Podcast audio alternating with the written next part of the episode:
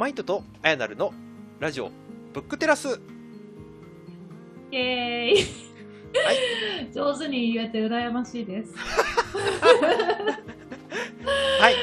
はい。というわけで、えーとうん。僕が根掘り葉掘り読書について聞かれる話の後編でございます今日は。はい。はい。なんかね、もういろいろ、いろんなコツが出てきたので、はい。ちょっとさらにこう、読書を楽しむコツみたいなとこあーはいはいはい。もっと聞けたらなとて、なるほどなるほど。今までいろいろやられてきたってことなので、はいはいはい。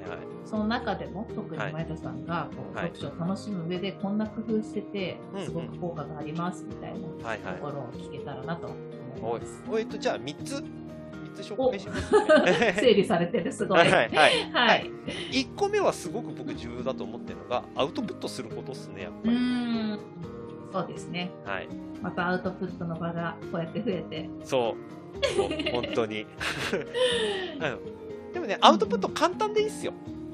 それこそあの古典コミュニティの高ピさんみたいに毎回うん。あの本の感想をツイッターで上げてるなんていうのがやってますけど、あのぐらいのノリで全然いいです、こんなことが面白かったとかいうのをアウトプットするだけでも全然違いますそれ、そうですね。私もあの前田さんのおすすめで読書メーターは始めて、いはいはい。はい。もうあれ必ず全部つけてるんですけど、うんうん毎回読み終わった時にうん。こうここが印象に残ったっていうのを本当ワンフレーズだけ上げてるだけだけど、いはいうん。全然違いますね、やらないのとやるとだと。そうそうそうそう。でねえっ、とね、うん。さらに言っちゃうとアウトプットも実はえっ、とねコツがあっておはいコツっていうか自分が話したいところはどこなのかっていうのを把握するっていうことなんですけど。うんうんうんどういうことかっていうといわゆるあらすじを感想で言う人って結構いるじゃないですか。ああうん。あらすじ うんあらすじって一番ね抽象度が高いんですよ。うんうんうん。抽象度が高いっていうか具体的すぎてむしろ具体的すぎて、えー、とネットにも書いてある情報だったりするわけですねうんだからその人が話すことなのかどうかは怪しいんだけど本の紹介しないと分かんないから喋るみたいな。そういうことなわけですね。うんうんでこれがだんだん個人的な感想の方にシフトしていく過程でなんかいろいろ手法があるんですよ。例えば引用って割と間になったりするわけですね。本の一部は使うけれども、うんうんうん。なんで引用したのかっていうところに個人の選択が入ってくるから割と個人向けになってくるわけですでだんだん感想になってすごく個人的になってくるとあの、うん。あの子のあのシーンのあの足のしなんていうか綺麗さがすごくいいですって漫画のやつの感想で語るみたいな超フェチ的な話になってたりするわけです個人的な。超個人的な。いや私いつも漫画でダダルくんかっこいいとかばっかり言ってそうそうそうそうそうそうそう。それ。まさにそれ。超個人的ってやつ、うんあそれでいいのか。なんかうん。私割と自分の感想ばっかり言っちゃってて、はいはい。なんかあらすじをちゃんと書いてる人すごいなって思ってたんですけど、はいはい。あでもね自分がどっち話したいのかっていうことと全体のバランスの問題だったりはしますね、うーん。例えば、えっと読書メーターだと250文字だったかな。感想を書けるけれども書き始めてみたらなんかもっと書きたくなる時ってありません？ある。収まらない時あるそうそうですよね。それってなんか別のワードとかで書いちゃった方がいいんですよ。どれぐらい書けるかっていうのを自分で一回やっとくっていうこと、僕実は逆で、えっとうん。800文字から1000文字ぐらいを一回書いちゃってうん。それをツイッター用とかあの読書メーター用とかに切り取って貼ったりしてます。逆なんです。えその800文字ははい。綺麗に文章になってるんですか？それとはいもバーって書き出すんですか、もちろんもちろん。一応文章にはしますよ。あもうそのひとまとまりのちゃんとはい。作品みたいな、はい、はいまあ、先って言うとあれですけど、はい、はい、これはブログとかには上げてはなくて？えーとね最近はね、はい。あのーそれを書くことをアウトプットするっていうよりも一回それを書き出す、まあ書き出すっていうか、まあ、ワードとかで打ったりなんですけど、書き出した後これを踏まえてなんかここの中から自分が注目するところを抽出して、うん。この部分どの部分が自分良かったんだろうなっていうのを後日もう一回見てまた感想を書くといううのをやってます。ん。だから二度書き三度書きをやってますねそれうんうんうん。まあ、でも洗練されていきますよね。そうなんです。ストメーターと、はい。ツイッターでもつぶやいて、はい。なんかノートで書いて、ポッドキャストで喋ってとかって言っていく中で、うん。一番こう自分が響いたところとか、うんまだ何を伝えたいかとかが。そううん。これね衝撃を受けたのがあのとある出版社のあのなんていうかな4 6回ぐらいの講座で二十何万かかる超めちゃめちゃ高いなんかコピーライター講座みたいなのがあって、それで練習で何やってたかっていうと本の感想を3000文字で書きなさいって言って書くわけですよ。うん。それを削って削って最終的に20文字にしなさいとかっていうワークがあって。へー。うん。で削ってその30文字とか20文字とか残ったものがもう影も形もないわけですね。きっと3000文字の中で。うん。でもその中で残ったものが多分その人の思ってるその本の感想とか自分が言いたいことを言い表してる単語になって多分それその本とも結びつくような単語になってるはずなんですよ。フレ単語とかフレーズね、うん。そういう練習をやってるって聞いてうわこそりゃすげえはずだわとかって思いました すごいですね。うん、これはねこういうの練習したいなってちょっと思ってはいるけど、へー。なかなか時間でもがなくて。近いものはありますね。長くまずバーって書き出したものをそうそうそそこから抽出していくってう、ういう方法。ん、だからそれちょっと若干意識はしてますねそういう意味でいくと、ううん。ん。でそのアウトプットがあることによって楽しめるんですか、アウトプットをする、えっとねうん。これ楽しみ方が人によって違ってて例えば、ツイッターで感想を書いたらなんか読んでみますとかっていう相手の反応が来るから楽しいっていうのもあるしなんかその文章とか内容についてコメントしてくれることでコミュニケーションができるっていう楽しみももちろんあると思うんですけど僕の楽しみ方はもうちょっと陰険でうん？なんか もうあなんかちゃんと書けたみたいな感じの楽しみ方です僕の。ああなるほど。はい、うーん。あじゃあもうそのか感想文というかなんあかはいはいはい。その作品を仕上げることはに結構もうそれ自体にやりがいを感じてるんだ、そうそう。へえ、結構つながりますしね他の作品ともね。うん、うん。今回の「ヒューマンカインド」もだから人申請の資本論となんかつながるなっていうのは僕の文脈の中ではすごくつながっていてっていうことが一回書き出してみると分かるんですよそれって。ライターさんって感じですね。あ一応ライターもやってますなんちゃって。はいっていうこともあったりはしますね。っていうのがうん。うんうん一つ目かなアウトプットっていうのが。なるほど。いや面白いな。二つ目はじゃあ。二つ目はうん。じゃあその読み方のインプットの環境づくりっていうところかな。うんうんうん。あの例えばあほら読む時の。そう。いつ読むのとかどこで読むのみたいな話ですね要するに、うんうんうん。うんアイナルさんの思う一日あの制約が全くない場合で読みたい場所とか環境ってどんなとこですか？お金いくら使ってもいいどこ行ってもいいってなった場合です。もう含めて。ああどこ行ってもいいか。はい。あ自宅だったら自宅っていう制限でもいいです。それは宣言は任せますけど。あなんかまあパッと想像というか普段やってることで言っちゃうと、はい。まあ、なんかリビングあのソファーでうん。だらーんとしてうん。読むのが結構一番ああなるほどね。心地よくて、はいはい。私はいつもそれではあるんですけど、なんかそもそも読書うんの習慣がついたのがコロナになってからなんであんま外でうん。読むパターンが想像できなくて。あ、はいはいはいでもなんかどこ行ってもよくてうん。いくら使ってもいいって言われたらうん。どこがいいかな。なんかホテルのスイートルームとかそうそうそうそうそうそうそううんわかるうん、うんなんかすごく座り心地のいいところにププって埋もれて、はい。うん。うん。で読みたいですね。うん、わかる。僕だってあの温泉上がったところのあの外側のところに椅子とかが置いてあるところで本読みたいですわで本読んでちょっと落ち着いたらまた風呂入りたい。いいですね。最高ですね。マッサージチェアがいいな、それ。ああそうそうそうそうそうそう。うんそう。でなんかもうちょっとなんかモダンな音楽が流れてるところでみたいな。そんな雰囲気のところとか。なんかね今の話は完全に妄想ですけどなんかそういうイメージを持てると、うん。いい環境を選びやすくなるっていうのは持論としてはあるんですよ、うーん確かにね。僕だから本読むのにいいなっていう喫茶店はちょっと何個か見つけてて。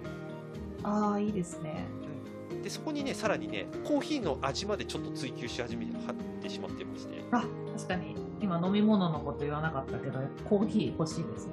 コーヒー。でこれねあの、うん。古典コミュニティの1周年記念の時にはい。大手人さんがあのスペシャリティコーヒーの紹介をしてくれてたことがあって、あれ以来ね探しとるのですよ。意外にあるスペシャリティコーヒー出してるお店、うんうん。ありますよね。うん。じゃあ最近はスペシャリティコーヒーを飲みながら。そうのお店で。しかも個人店って結構おしゃれななんていうかな内装してるところがあるというか、まあ、そういうところの方が多いので、うん。あ結果スペシャリティコーヒーあるお店は読書しやすいお店みたいな感じになってます、いいですね。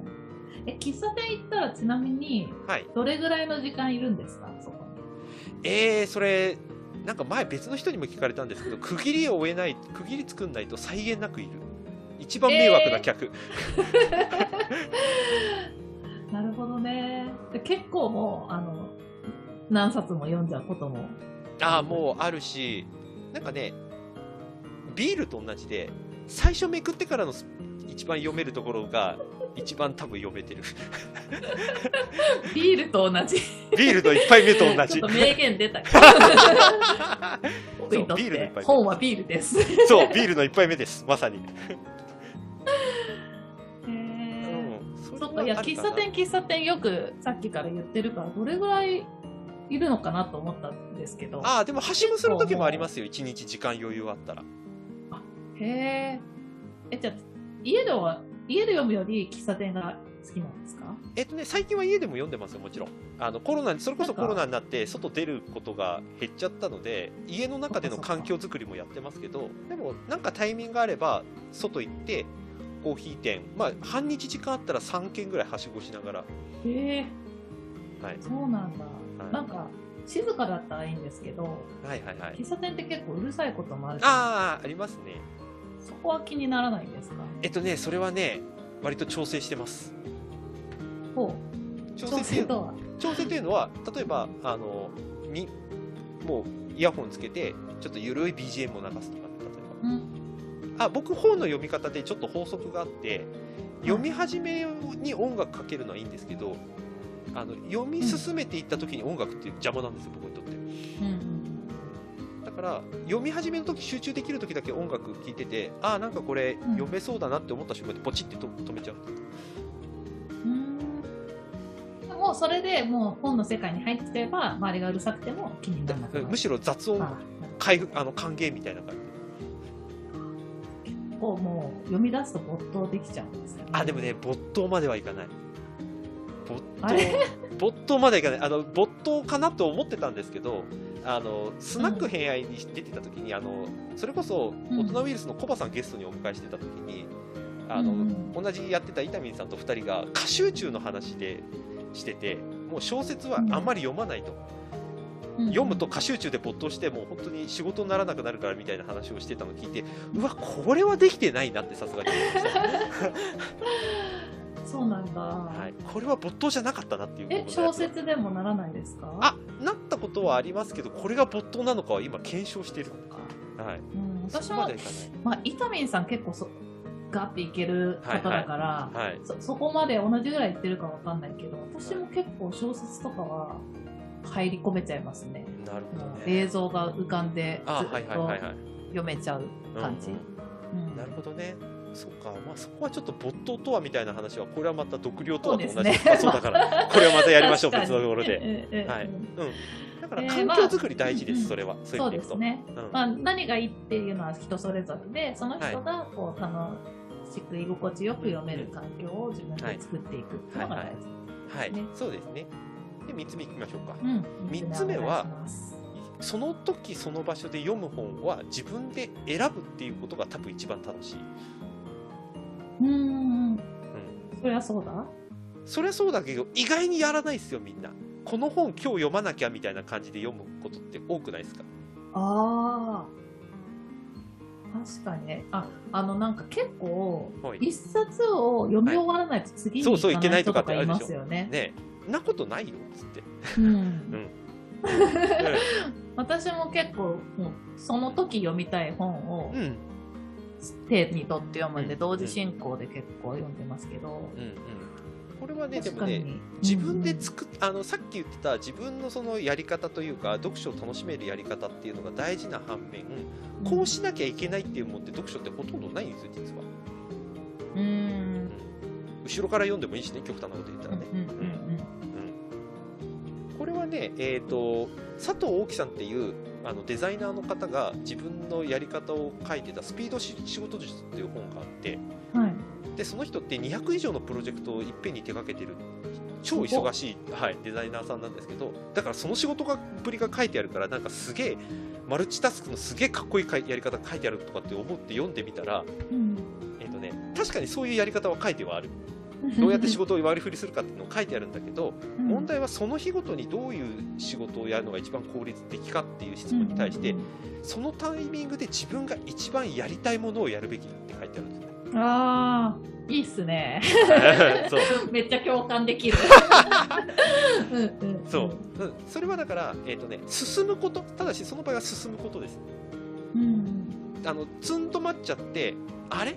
なんかこれ嫌だな進みづらいなと思ったらもう躊躇なく変えましょうと、うん。うん、自分が乗乗っていけるそうものそうそうそうをどんどんやっていそうそう。そうこうそうそうそう。っていうのを選択できることが多分結果的にクオリティを上げることになるからっていうのが書かれていて、これね多分ね読書も同じことが言えます。そうですね、はい、うん、めめっちゃわかるけど確かにうん、そあそうなんだってなる人はいそう。この話。そう。そうでしょ、うんうん。うん、でしょ？で実際ねこれあのコルクの里島さんから聞いた話なんですけど、はい、あのコロナが蔓延し始めた頃みんなが家に緊急事態宣言とかでみんながいた時に何読んでたんだろうっていうのを彼は聞いたらしいんですよ、うんうんうん、聞いたら意外に帰ってきたのが「スラムダンクとか読んでる人が多かった へえー、いいですね。私もコロナで「ワンピースにああそうそうそうそうそうそうそう。うん。なんかこれ共通してるのってなんていうのかな。自分の無意識の勝ちパターンをもう一回確認したかったっていうことなんじゃないかって里島さんお話しされてて、面白いうん。観察眼ですかそれも。そう観察力かもしれない、うん、へえだから心理的安全性なんですよそういう意味でいくと。うんうんうん。自分が安心できるもの読み慣れてるものでかつ、うん。これを読んで勇気が出るとかっていうのを無意識になんか選んでたんじゃないかっていう話をしていてこれ多分読みやすい本っていうのと多分つながりますよね。その場合におけるっていうこと、確かに確かに。そうですね。うん、だから例えば「ワンピース読んでテンション上がってきたから難しい本読もうみたいな感じで組み合わせでやってもいいってことですよ、見ていくとうんうん。そうですね。そのやり方は多分自由だと思うっていう。う、んうんうん確かにあれ読まなきゃあれ溜まってるとかって言いがちですもんね。うん。うん。うん。もちろんもちろんね、うん、それはそういう場面で行かないといけない場こともあるから全否定するつもりは全くないんですけどうん。あえて選べるんだったらなんかその時自分が乗れる本を選んだ方がいいし、それがないんだったらなんかそのブーストかけられるようなもの。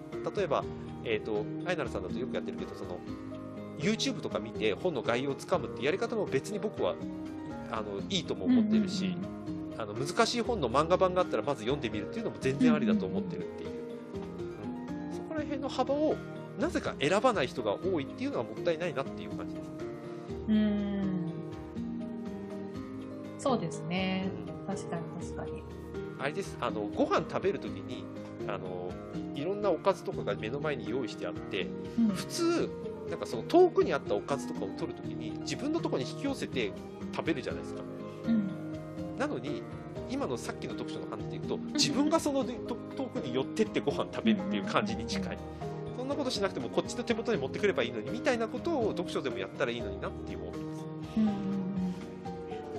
うん。難しい本の簡単版を先に手出すっていうのはすごいおすすめですね。そうですよね。動画で概要つかんだり、ん。漫画の漫画でわかるシリーズをまず読んだり。そうそうそうそう、うん、それはでもねおすすめというかそれもある意味楽しめるコツっていうこと。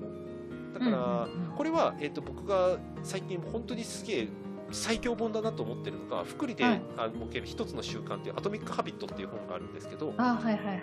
これ前おすすめしたやつですね古典とかされてましたね。で読書会で、ん。そうあのー深井さんの弟子のひなつくんがもうこの本最強ですねって言ってた。これで7キロ痩せたって本人は言ってましたけど、うんこの本のやり方に結構近いかなっていう感じですね。あの、うんなんていうかな、何冊読んだを目標にするんじゃなくて、その何々をしたっていう習慣だけを目的にしていいんだよっていうことが書いてあるんですけど、その本って。うんうん、そしたら、その1回やったことが自分の感覚として残っていて、つこれができたんだから次あれやろうってきっと無意識に何か次のステップを自分の中で構築できるから、無意識に楽しくストレスなく次のステップにどんどんどんどん進んでいくみたいなことが書いてあったんですけど、その感じに近いですね、読書の楽しむやり方も。うん初めからその1冊読み切らなきゃと思って、うん。い1ページも開いてなくてハードル高えな、いざ読んでみるとこれ読み終わらなきゃいけないのかって言って1ページも開けないぐらいだったら開いてみて目次こんな本だったんだ。そうか、なんか分かったぞ。じゃあとりあえずお茶飲みに行こうかって言って。うんうんうん。1回席外してみるっていうのも全然 OK だと思います。うあとね、なんか、はい読んでみて合わなかったら途中でうんやめてもいいよねっていうのあを言っておきたいね。あそうね。大事大事、うんうん。結構やっぱ合う本合わない本ってあるなっていうのを、うんなんか私もやっとね、ん。まあ足元にも及ばない量ですけれども少しこう本を読むようになってきて、はいはいはい。すごく、うん、私も好き嫌いはっきりしてる性格なので 合う合わないかなりはっきりするっていうのは分かって、うんうん。うん。大事ですね。読み始めると全部読み切らなきゃっていう気持ちになっちゃうけど、うんまあもうそそれをこう我慢して読むぐらいだったら他の本何何冊も多く読んだ方がうんうん。いいなっていうふうに考えられるようになりましたね。そうですね。あの、ツイッターとかポッドキャストとかで、この本難しかったってとりあえず言っちゃうっていうのが一番楽っすね。読み終えられねえって言っちゃうっていう。うんうん。それ大事です、意外と。途中経過を言うのって実は読書か読書きの感想を聞く人がしてすごく参考になります、ちなみに。読み終わった感想って、なんていうかな、途中のどういうふうに思って言ってたかっていうことが聞けないわけじゃないですか。うんそれこそ、あの、繰り返し出しちゃいますけど、あの、ヒューマンカインドの話になっちゃいますけど、結果を意図したものでコントロールしちゃいがちですから、人間って。うんだったら生の半分ぐらいまで読んで、いまいち面白くないな。でも、最後まで読んで面白かったですっていうのと、最後まで読んだ面白かったですだけを聞くのと全然違いますよね。うんそうですね。そう。私もね、最近ね、あの、よ読み途中でも結構つぶやく習慣ができてきて、うん。うんそうすると自分のこの変化もた自分自身で楽しめる。そうそう。し、うんうん、周りからのフィードバックももらえますしね。あそうそうそううんで読み終わってからよりもなんか読んでる過程のうん。方がなんかやっぱり自分の気持ちもそこに入ってるからそうそうそう。うん。こう読み途中のアウトプットもいいなって、うん、あそれもおすすめです、それは。うん、なんかね、他の方、樋口塾の方でも、すっげえ難しいとかって言いながら、なんか、ちょこちょこ写真上げてくれてて、読み終わったよーとかってやってたりするんで、なんか頑張れーみたいな気持ちになりますもん。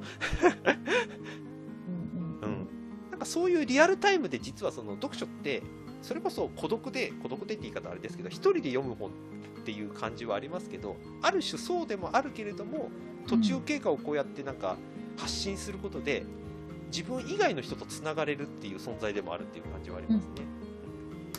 そうですうんね、いやなんかすごい3つ目かなり広がっちゃったけど えっと、まあ、まとめるとうんはい。いろんなやり方あるよって感じです。ちょっと。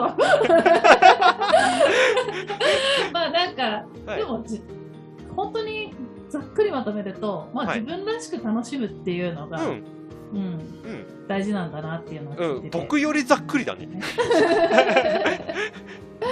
うん、まあ、は環境もすごいこううん。自分が居心地をいいように整えたりとか、いはいはい。うんうんうん、あとは最初に言ってたのはアウトプットか、はい、そうですね。うん、アウトプットも多分やり方がいろいろあるけど、うんまあ、な何かしら自分でやりやすい形で発信していくっていううん、うん、そうですね。ね。